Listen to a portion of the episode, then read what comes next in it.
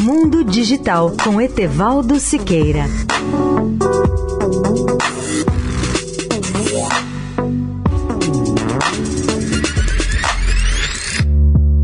Olá, ouvintes da Eldorado.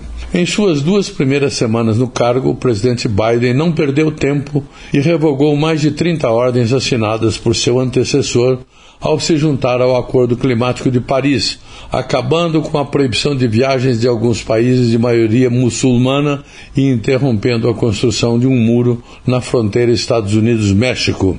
Mas há uma área da política do ex-presidente que Biden abraçou: o espaço. A Casa Branca anunciou apoio a duas iniciativas de Trump o programa Artemis, que é o esforço da NASA para enviar novamente astronautas à superfície da Lua, e a Força Espacial, que é o sexto projeto dos Serviços Armados.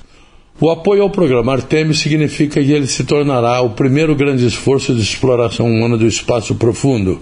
A administração Trump abraçou a exploração e orientou a NASA para acelerar sua campanha lunar, direcionando-a para pousar outro homem e a primeira mulher na superfície lunar até 2024.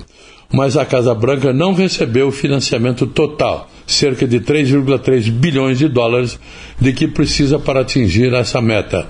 E desde a Apollo, o Congresso no ano passado se apropriou de quase um bilhão de dólares para uma nave espacial capaz de levar astronautas de e para a superfície lunar. Etevaldo Siqueira, especial para a Rádio Eldorado.